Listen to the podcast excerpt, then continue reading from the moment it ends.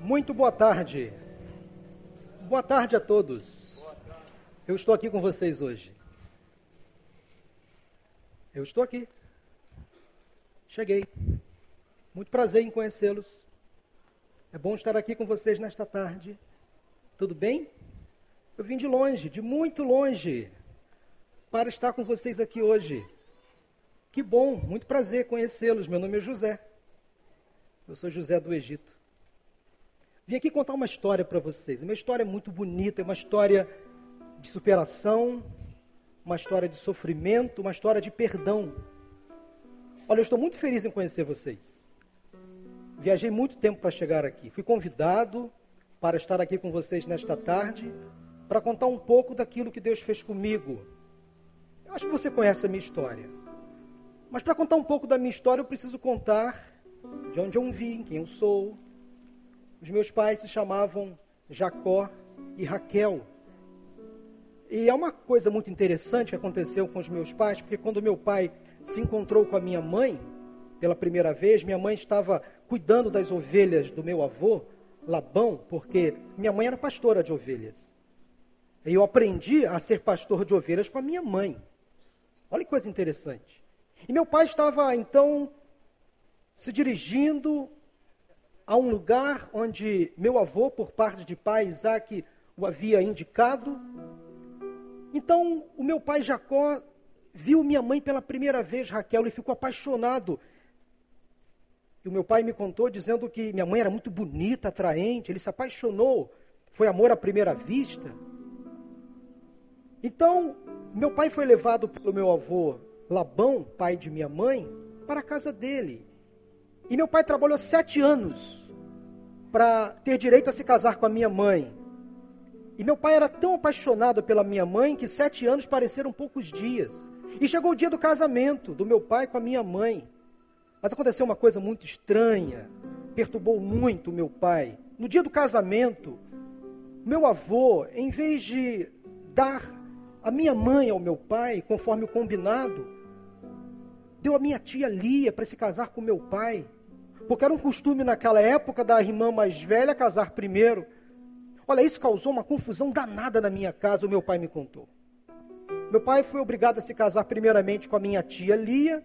Aí quando ele descobriu que estava casado com a mulher errada, ele ficou decepcionado com meu avô. Então meu avô fez um trato com ele, olha, você passa uma semana para ter direito a se casar com Raquel. E meu pai era apaixonado por Raquel, não por Lia. Meu pai finalmente esperou aquela semana e se casou com minha mãe, finalmente. E trabalhou mais sete anos para o meu avô. E aí, naquela casa, moravam meu pai, minha mãe, Raquel, por quem ele era apaixonado, minha tia Lia, com quem ele era casado, e para piorar, duas servas acompanharam minha mãe e minha tia. Então meu pai passou a ter quantas mulheres? Contem comigo quatro mulheres. Mas ele só era apaixonado pela minha mãe Raquel. Meu pai passou a ter filhos com a minha tia, com as duas servas, porque houve um problema. Minha mãe não engravidava. Minha mãe era estéril. E meu pai era apaixonado pela minha mãe, mas ele não conseguia ter filhos com ela. E aquilo gerou uma confusão danada. Meu pai me conta dizendo que ele ficava muito frustrado porque queria ter filhos com minha mãe e não conseguia. Passou muito tempo, muito tempo. Minha mãe chorando, sendo humilhada na própria casa.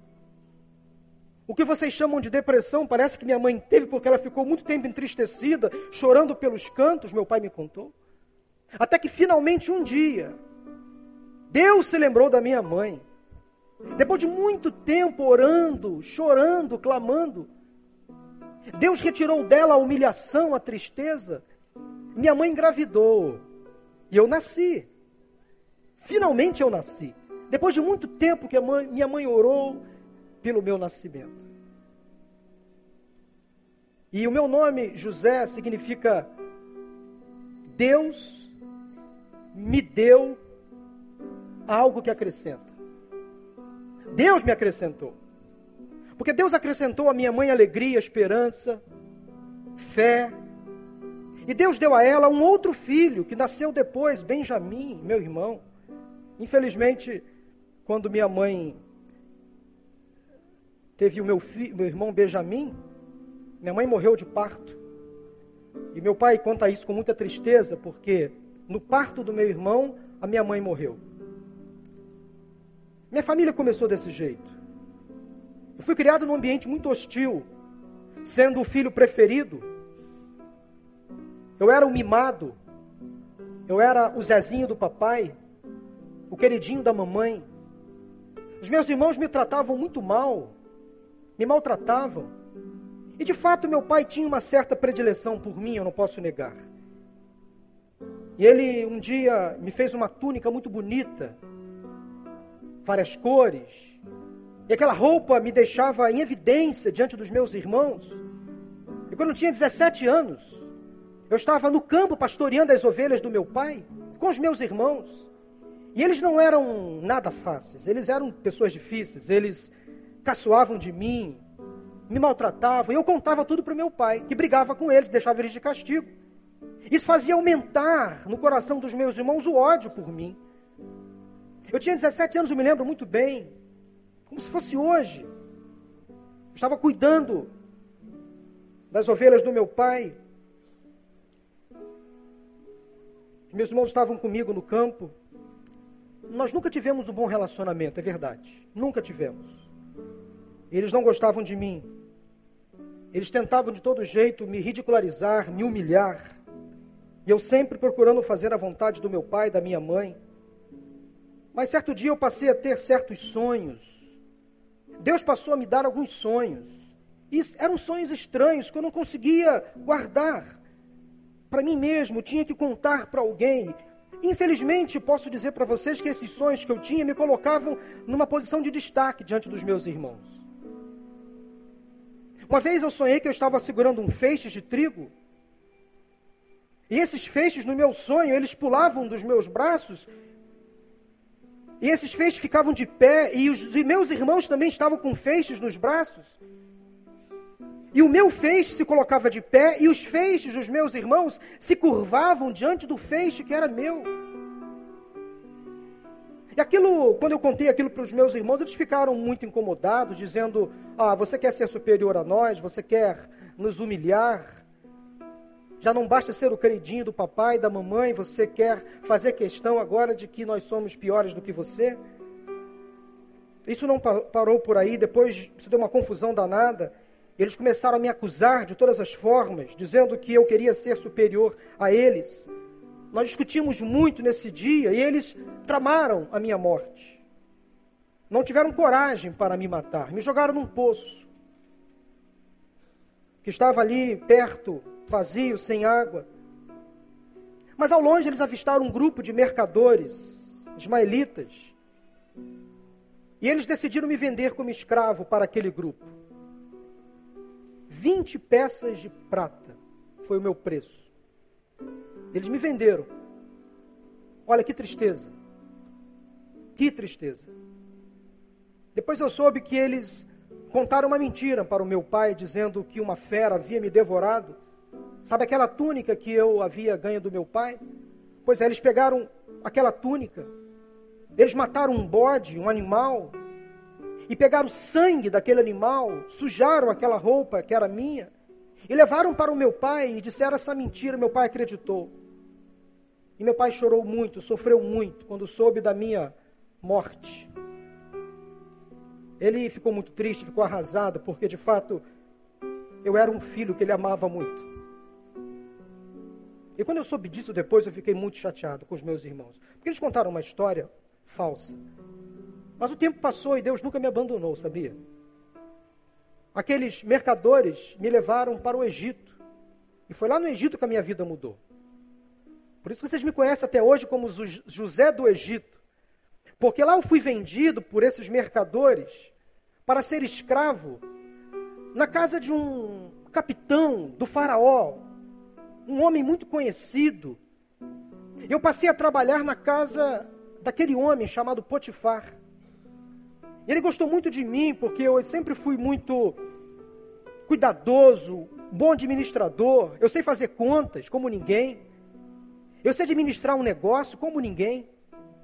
Eu comecei a administrar a casa de Potifar, a cuidar dos seus negócios, dos seus recursos. Eu fui o administrador da casa dele, o mordomo da casa dele. Ele confiava muito em mim.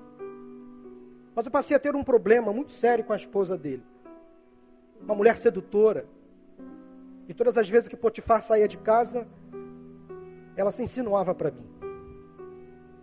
Olha, hoje eu já estou um pouquinho mais velho, barrigudo, mas eu já fui muito bonito, saradão. Naquela época ela, ela se interessava por mim, ela ficava dando em cima de mim. Eu fugindo, tentando não acreditar no que estava acontecendo. Mas ela insistia em ter alguma coisa comigo. Era esposa do meu Senhor, não podia fazer isso com ele. Meu Deus me castigaria. Eu tentei de todas as formas fugir daquele assédio. Só Deus sabe o quanto eu sofri. Quanta humilhação naquela casa. As minhas noites eram noites mal dormidas. Eu tinha medo quando meu senhor saía de casa. Mas teve um dia que o assédio foi tão intenso que eu tentei fugir do meu quarto, ela estava em cima de mim, e ela segurou as minhas vestes, eu saí gritando. Os outros funcionários da casa ficaram alarmados, preocupados. E ela contou uma mentira. Disse para o meu senhor que eu havia agarrado, eu não tinha feito isso. Nunca faria. Nunca. Diante do meu Deus. Dou a vocês a minha palavra. Conforme na Bíblia de vocês está escrito. E o meu Senhor acreditou nela e me deixou numa prisão. Mas como eu disse, o Egito para mim foi uma porta aberta. E naquela prisão Deus me usou muito, porque eu conheci presos ali.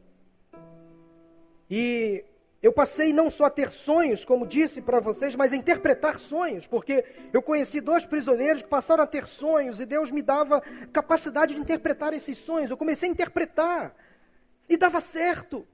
Ora, a capacidade não vinha de mim, vinha de Deus, eu tinha certeza disso. Eu orava a Deus e pedia: Senhor, me dê capacidade para interpretar os sonhos, e Deus me dava essa capacidade. E essa fama foi se espalhando por todo o Egito. Certo dia, o próprio Potifar soube que eu estava tendo essa evidência. Ele tomou conhecimento que o Faraó estava tendo alguns sonhos estranhos. E o meu Senhor me liberou para tentar interpretar o sonho do Faraó. O Faraó passou a ter sonhos muito estranhos. Um deles era muito engraçado, que ele sonhava com sete vacas gordas, bonitas, e sete vacas magras, muito feias. E essas sete vacas magras e feias devoravam as vacas gordas e bonitas. Depois ele sonhou com espigas de milho gordas, bonitas, frondosas. E também sonhou com espigas, sete espigas de milho fracas, raquíticas. E essas espigas fracas, raquíticas, pequenas, devoraram aquelas espigas gordas e fortes. Faraó convidou todos os sábios, os magos do Oriente, nenhum conseguiu revelar, identificar, interpretar aquele sonho. E eu fui chamado diante de Faraó, o rei do Egito para interpretar. Eu fiquei muito preocupado, pedi muito a Deus a oração, em oração, discernimento, sabedoria. E eu fui, aceitei o desafio. E Deus me revelou que aquele sonho do Faraó tinha muita ligação com os tempos, os anos que viriam a seguir. O Egito passaria por sete anos de muita bonança, muita riqueza, muita prosperidade. E depois viriam tempos de seca, de fome, Deus me disse isso claramente. Eu disse isso para o Faraó. E ele acreditou em mim. Deus foi tão bom que fez com que Faraó acreditasse. E Faraó ficou então preocupado, já que teremos sete anos de bonança, de fartura, e sete anos depois de muita severidade, de muita fome, escassez, quem eu vou convidar para ser o administrador, o governador do Egito? Ele olhou para mim e eu baixei a cabeça. Ele me escolheu para ser o governador do Egito. Olha só que privilégio. Eu fui. Deus me chamou, eu fui. fui o governador do Egito durante aqueles sete anos de bonança, de prosperidade. Como bom administrador que eu fui, aprendi a ser na casa de Potifar, construí celeiros, armazenei toda a alimentação. O Egito prosperou como nunca antes. Mas o sétimo ano chegou ao fim. E no oitavo ano, no primeiro ano daqueles sete anos seguintes, aí veio o período de fome, seca, estiagem, fome generalizada. E as pessoas começaram a ficar preocupadas.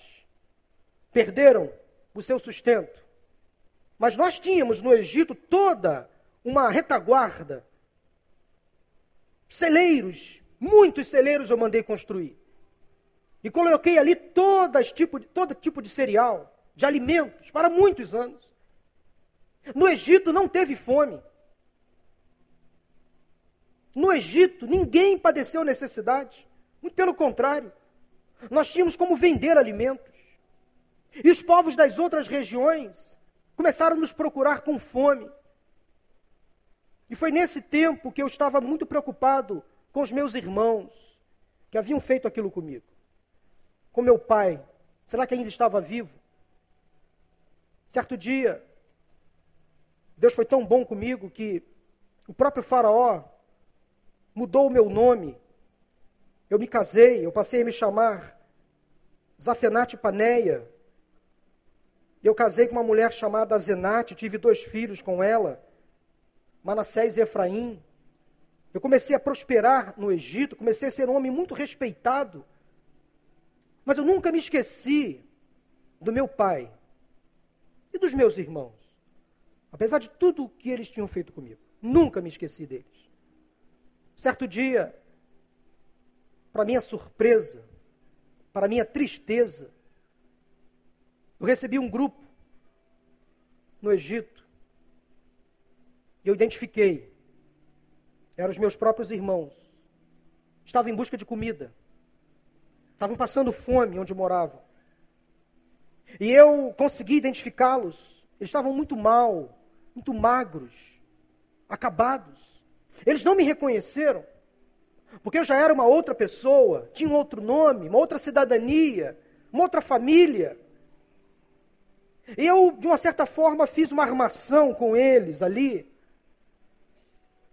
Eu simulei um roubo de uma peça do meu palácio. Fiz com que uma taça de prata caríssima fosse escondida num saco de cereal que eles levariam para a terra deles. E eu mandei que os meus soldados fossem lá e revistassem a guarda, a carga deles. E a minha armação foi descoberta por eles. Eles estavam ali muito preocupados, porque eu disse que o causador daquele roubo seria preso. E caiu sobre os ombros do meu irmão mais novo, Benjamim, meu irmão por parte de pai e mãe. Ele foi acusado de roubo, injustamente, mas foi tudo armação minha. Será que, será que, será que vocês me entendem? E eu disse para eles o seguinte: olha, o seu irmão ficará aqui, preso, no meu palácio. E vocês vão voltar para a terra de vocês e vão dizer ao seu pai que o seu irmão vai ficar aqui preso. O seu pai é vivo? Eles disseram sim. O nosso pai ainda é vivo. Olha, no fundo do coração eu tive uma alegria muito grande. Quando eu ouvi deles que o nosso pai ainda estava vivo, eles não sabiam quem eu era, ainda não sabiam. E eles ficaram muito tristes, decepcionados. E disseram para mim, assim, me implorando, por favor, Senhor Zafenate, não, não nos deixem voltar sem o nosso irmão, porque meu pai não vai aguentar, ele não vai suportar. É a mesma dor que ele sofreu há muitos anos atrás. Quando nós simulamos, mentimos para ele, dizendo que o nosso irmão havia morrido, o meu pai quase morreu. Nós contamos para ele uma história mentirosa, ele acreditou em nós. Olha, ele não vai aguentar uma outra decepção. Por favor, deixa-nos levar Benjamim de volta conosco. Eu confesso para vocês que eu não aguentei. Eles choraram na minha frente. E eu pude ali me revelar. Eu não aguentei continuar usando máscaras. usando aquela fantasia de governador do Egito. Eu me revelei para eles, disse quem eu era. Disse que eu era José, o irmão que eles jogaram no poço. O irmão que eles queriam matar. Aquele mesmo menino que eles venderam para mercadores, para ser vendido como escravo. Eles ficaram tão preocupados com o que haviam feito comigo. Ficaram tão tristes, tão arrependidos. Lamentaram tanto o que fizeram. Mas imediatamente eu liberei perdão para eles. Não aguentava mais ficar com aquela tristeza presa dentro de mim. Eu perguntei pelo meu pai. Eles disseram que meu pai já estava bem velho. E eu decidi interromper aquele período de luto, de tristeza. E eu fiz uma grande festa com eles, fiz um grande banquete no meu palácio, dei comida para eles. Eles voltaram carregados de mantimentos. Depois eu pedi que eles fossem levar a notícia de que eu estava vivo. Meu pai quase teve um troço quando eu soube, quando ele soube que eu estava vivo. Ele ficou tão feliz. Eu não aguentei de tanta emoção. Depois que eu me revelei, eu sou José. E agora, José? O que eu faria agora? Depois de tanto tempo sofrendo, depois de tanto tempo na prisão, depois de sofrer injustiças, humilhações, acusações faltas, e agora, José? Eu não poderia fazer outra coisa a não ser perdoar os meus irmãos. Fiz uma grande festa, nós nos abraçamos, choramos muito. Aí eu mandei chamar meu pai, mandei trazer meu pai de volta, trouxe ele para o Egito.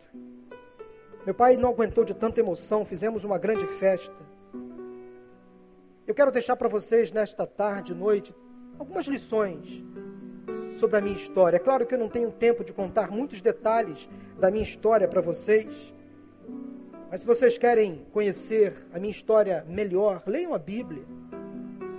A partir do capítulo 37 de Gênesis, até o final do livro, tem toda a minha história contada em detalhes. Eu tinha tudo para ser um fracassado. Da casa do meu pai para um poço do poço para um mercado de escravos. Do mercado de escravos para a casa de Potifar. De escravo livre para escravo preso. De preso a governador. Eu venci o desprezo. Eu venci a rejeição. Eu venci o ódio. Tudo dentro da minha própria casa. Venci também a mentira, o assédio, a calúnia, fora de casa venci a amargura, venci a tristeza que me dominava. A primeira lição que eu deixo para vocês nesta tarde, nesta noite, é a seguinte: eu sempre tive um sonho. Sonhem. Nunca deixem de sonhar. Essa é a primeira lição que eu deixo para vocês aqui hoje. Eu sempre tive um sonho. Sonhem também. Nunca deixem de sonhar. Quando estava preso, eu sonhava com a liberdade. Quando estava sendo acusado injustamente, eu sonhava que a verdade viesse à tona. Quando eu estava ali observando aquele sofrimento dos meus irmãos, eu sonhava que Deus me desse a possibilidade de perdoar. Eu sempre sonhei. Eu queria que você continuasse sonhando. Sonhando com dias melhores sonhando com uma restauração de Deus na sua família, nos seus negócios. Eu peço que você nunca deixe de sonhar. Sonhar faz bem. Sonhe acordado, seja realista. Coloque sempre os seus sonhos diante de Deus. Compartilhe os sonhos do seu coração sempre diante do Senhor. Por mais impossíveis que esses sonhos sejam para você, por mais que eles nunca se tornem realidade para você, mas para Deus não há impossível. O seu sonho pode ser realizado. Aquele lar restaurado, aquele negócio que você perdeu, aquela saúde que você não tem mais. Deus pode restaurar todos os seus sonhos. Aquele sonho de ter um casamento ajustado, aquele sonho de ter filhos, aquele sonho de ter uma vida espiritual equilibrada, Deus pode transformar todos esses sonhos em realidade. A minha vida diz isso. Eu não tinha mais esperança. Quando eu saí daquele encontro com os meus irmãos, vocês não têm ideia de como eu sofri. Eu não sabia para onde eu estaria indo. Mas eu sonhei que Deus teria algo bom logo adiante e aconteceu. Portanto, sonhe. Nunca deixe de sonhar. Nunca desista do seu sonho. A segunda lição que quero deixar para vocês nesta oportunidade é a seguinte: eu sempre fui um homem de caráter. Eu sempre fui um homem de caráter. Nunca deixem que fale mal de você. Cuide da sua imagem. Cuide da sua reputação. Falaram mal de mim. Me acusaram injustamente. Disseram que eu tinha feito uma coisa que eu nunca pensei em fazer. Como eu sofri por isso. Mas eu sempre procurei zelar pela minha palavra, pela minha imagem. Seja a nossa palavra sim, sim, não, não. Cuide da sua imagem. O que andam pensando de você? O que andam falando de você? Por eu ter sido um homem sério ali naquele palácio de Potifar, Deus me honrou. Sempre faça as coisas às claras. Não se esconda. Quem é você quando você está sozinho no quarto? Quem é você quando ninguém está por perto? Não deixe que nesses momentos você se transforme numa outra pessoa. Seja você o tempo todo. Cuide da sua imagem. Tenha sempre um bom caráter. Terceira lição que quero deixar para você nesta noite é a seguinte: eu sempre busquei a maturidade. Eu, José, sempre busquei a maturidade. Nunca se acostumem com a mediocridade, com a mesmice. Apesar de novo, sempre eu fui uma pessoa muito coerente. Procurei ser correto, nunca perfeito. Mas eu busquei desde cedo a maturidade em Deus. Por isso que Deus me aprovou. Por isso que eu passei por muitas situações difíceis na vida e Deus me honrou no tempo certo. Você que está aí hoje Amadureça. Leia a sua Bíblia, fale com seu Deus. Não deixe de frequentar a sua comunidade de fé. Amadureça na fé. Busque o amadurecimento espiritual. Busque o crescimento espiritual, porque Deus vai te honrar no tempo certo. Aí você estará preparado a suportar as provações, as tentações que o mal coloca sobre a sua vida. Seja maduro na fé. Mas em quarto e último lugar, a última lição que eu deixo para você nesta oportunidade é a seguinte: eu sempre busquei o perdão. Nunca guardem mágoas de ninguém. Olha, eu poderia mandar meus irmãos de volta. Eu tinha poder, eu tinha homens nas mãos, eu tinha recursos para mandá-los para a masmorra ou para mandá-los matar. Eu mesmo poderia ter feito isso. Eu sofri muito quando eles me abandonaram. Mas eu disse para mim mesmo: e agora, José? Será que você vai, continuar sofrendo? Com o sofrimento dos seus irmãos? Não vale a pena acumular sofrimento. Não vale a pena acumular amargura. Eu preferi liberar perdão para eles. Eu disse: olha, está perdoado. Perdoar é lembrar sem sentir mágoas, sem sentir dor. Eu perdoei mesmo. Deixei para Deus e Deus me honrou. Perdoe. Perdoe quem maltratou você. Perdoe quem ofendeu você. Perdoe quem fez você sofrer. Talvez esse alguém seja um alguém muito próximo a você. Perdoe. Quantas vezes? Perdoe. Não guarde amargura no coração, não guarde tristeza, não guarde a ira, a revolta de ninguém. Quem sabe você hoje não precisa pedir perdão como eu pedi aos meus irmãos. Quem sabe você não precisa hoje liberar perdão a alguém? Como eu também fiz. Você precisa perdoar. Nunca guarde mágoas de ninguém. Mas sabe aquela túnica que eu disse para vocês que meu pai tinha feito? Olha, aquela túnica gerou um grande problema. Porque foi através dela que os meus irmãos resolveram me abandonar. Eu queria cantar uma música, se é que eu posso. Eu acho que sim. Baseada na minha história.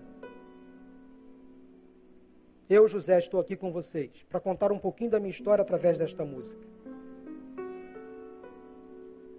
Ganhei uma túnica, não pedi, não comprei, não barganhei, ganhei.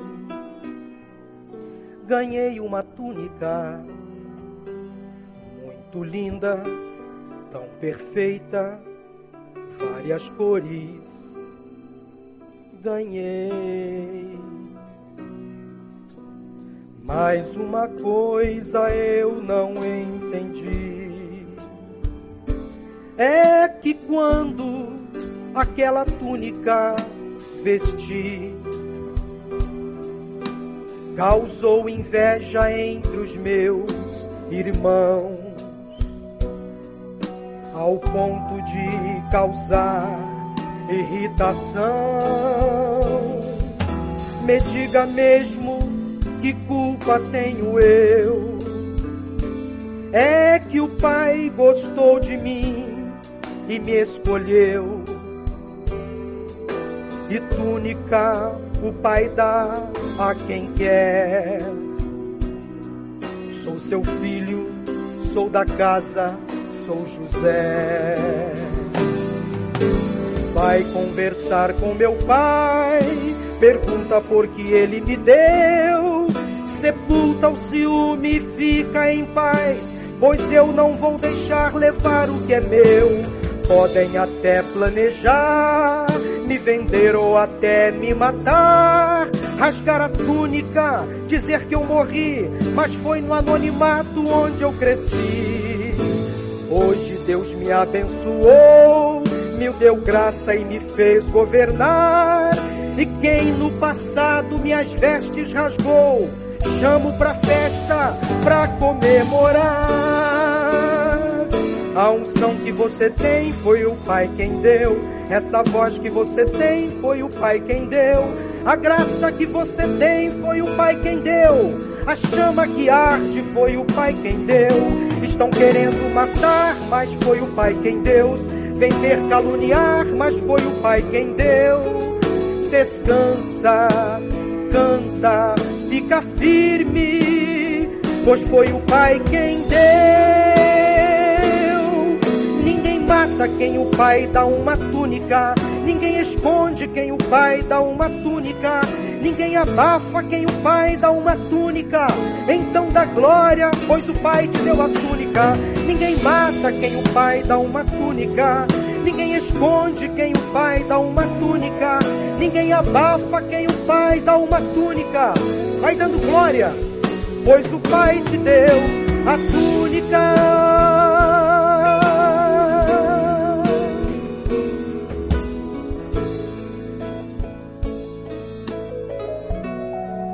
Talvez você seja questionado do porquê que você prospera, do porquê que você chegou onde chegou. Talvez você seja caluniado, injustiçado, envergonhado, porque teve coisas que outras pessoas não tiveram. E essa túnica que eu cantei para vocês é apenas uma representação daquilo que Deus tem dado a você. Porque você é filho de Deus, é amado de Deus. E Deus tem dado a você, sem dúvida alguma, recursos e sabedoria conhecimento. Você nunca deve deixar os seus irmãos abandonados. Nunca deve abandonar a casa do seu pai.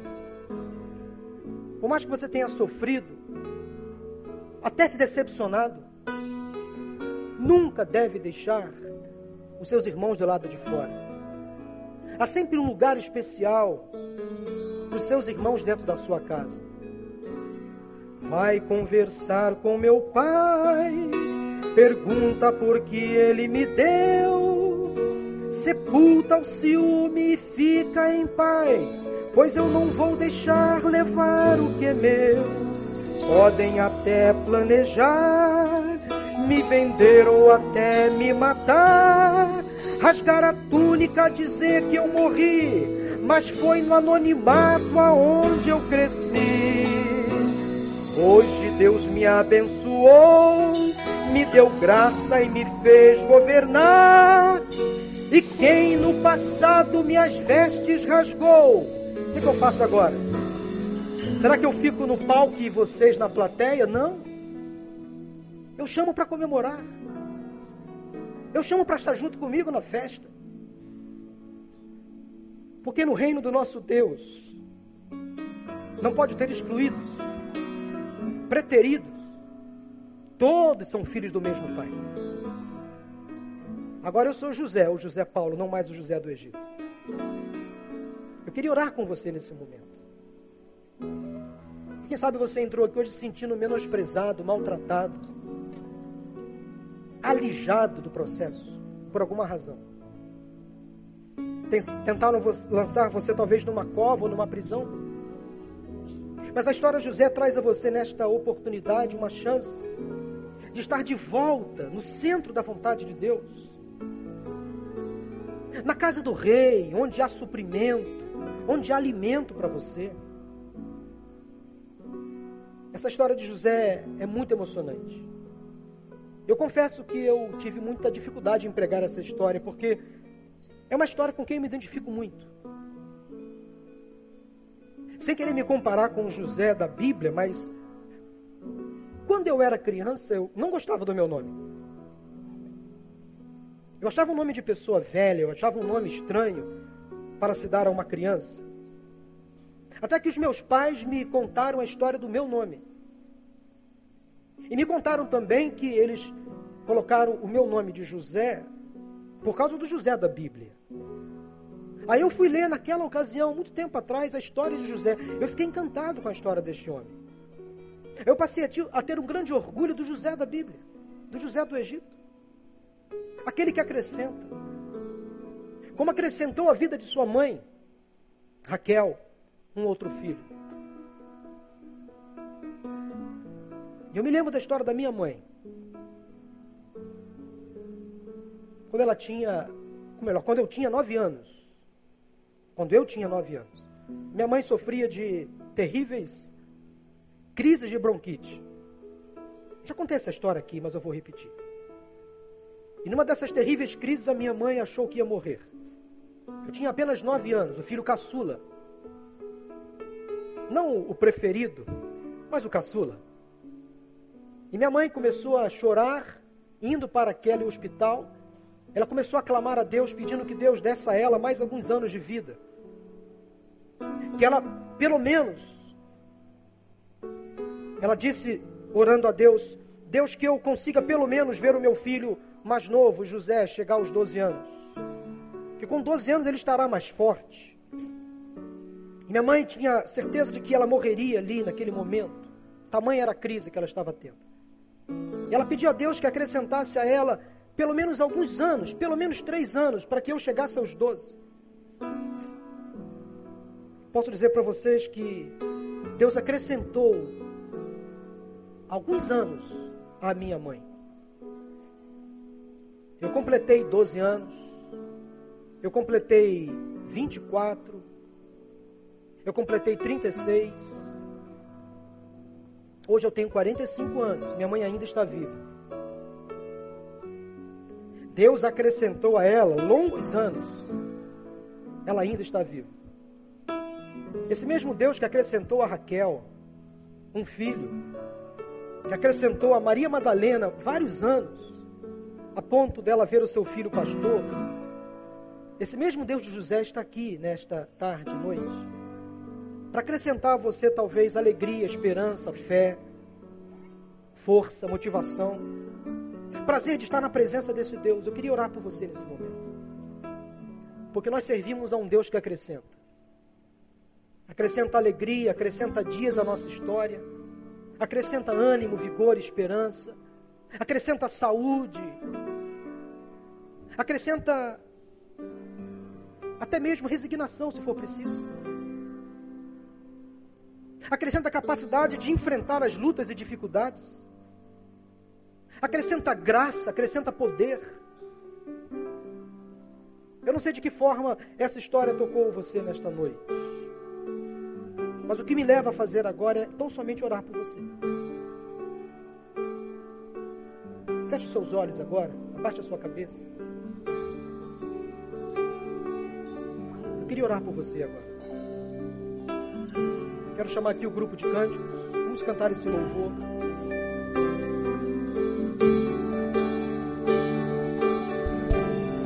Deus, em nome de Jesus, eu te peço agora por essas pessoas que agora estão orando, clamando ao Senhor, para que algo seja acrescentado. Tu conheces a história, o sofrimento, a luta, a angústia. Tu sabes o que essa pessoa hoje necessita, Pai. Acrescenta aquilo que este irmão, esta irmã agora pede ao Senhor. Quem sabe é fé, esperança, força, ânimo, vigor, dias saudáveis. Quem sabe esse irmão, essa irmã necessita, ó Deus, hoje, que sejam acrescentados dias alegres, porque vivem dias de tristeza. Acrescentado saúde, força, vigor, recursos financeiros, o perdão, Acrescenta, Deus, em nome de Jesus, a vida dessas pessoas agora, que elas necessitam, se for para a tua honra e para a tua glória. Coloque cada pessoa em tuas mãos, ó Deus. Supra cada necessidade. Atenda cada oração. Traga o perdido. Traga de volta aquela pessoa que estava ausente da tua casa. Aquele casal que está enfrentando lutas no casamento. Aquela pessoa que passa por lutas na vida financeira. Traga, ó Deus, o suprimento novamente. Abra as portas de emprego Traga de volta alegria a esta casa, o perdão a este lar. É o que eu te peço, Deus, em nome de Jesus. Amém, amém e amém.